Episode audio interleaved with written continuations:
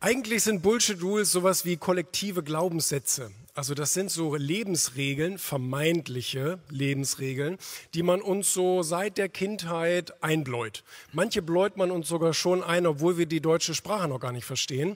Und ähm, das fängt dann an, wenn du ein Baby bist und äh, du, du schreist wie am Spieß, weil du Hunger hast. Und irgendwann fängt man an dir zu sagen, sei mal nicht so fordernd. Nicht? Und das, das, das verstehst du zwar nicht, aber da brauchst du keine Sorge haben.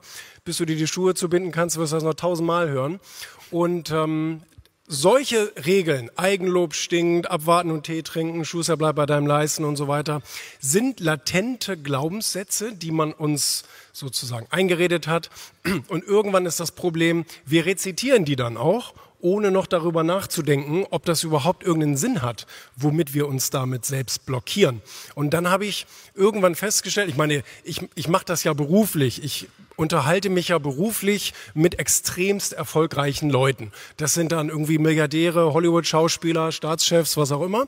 Und äh, die Erfolgmagazin kennen ja von euch viele. Und da komme ich ja in Kontakt mit solchen Leuten und habe immer wieder festgestellt, die sind deswegen so erfolgreich, weil die die Regeln brechen. Also wenn ich Regeln meine, meine ich die, die ich jetzt eben gerade gesagt habe. So Bullshit-Regeln. Und ähm, da habe ich irgendwann, und dann habe ich Arnold Schwarzenegger in München getroffen und da wurde mir wieder diese, diese eine Regel von ihm bewusst, break the rules. Er hat also sechs kann ich es gar nicht zeigen, sechs ähm, Erfolgsregeln und eine davon ist eben bricht die Regeln. Und da, als er das gesagt hat, habe ich gedacht, alter Schwede, darüber müsste man eigentlich mal ein Buch machen.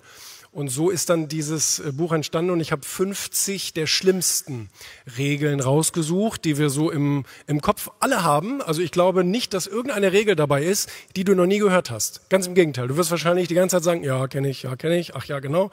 Und aber dann zerpflücke ich das halt.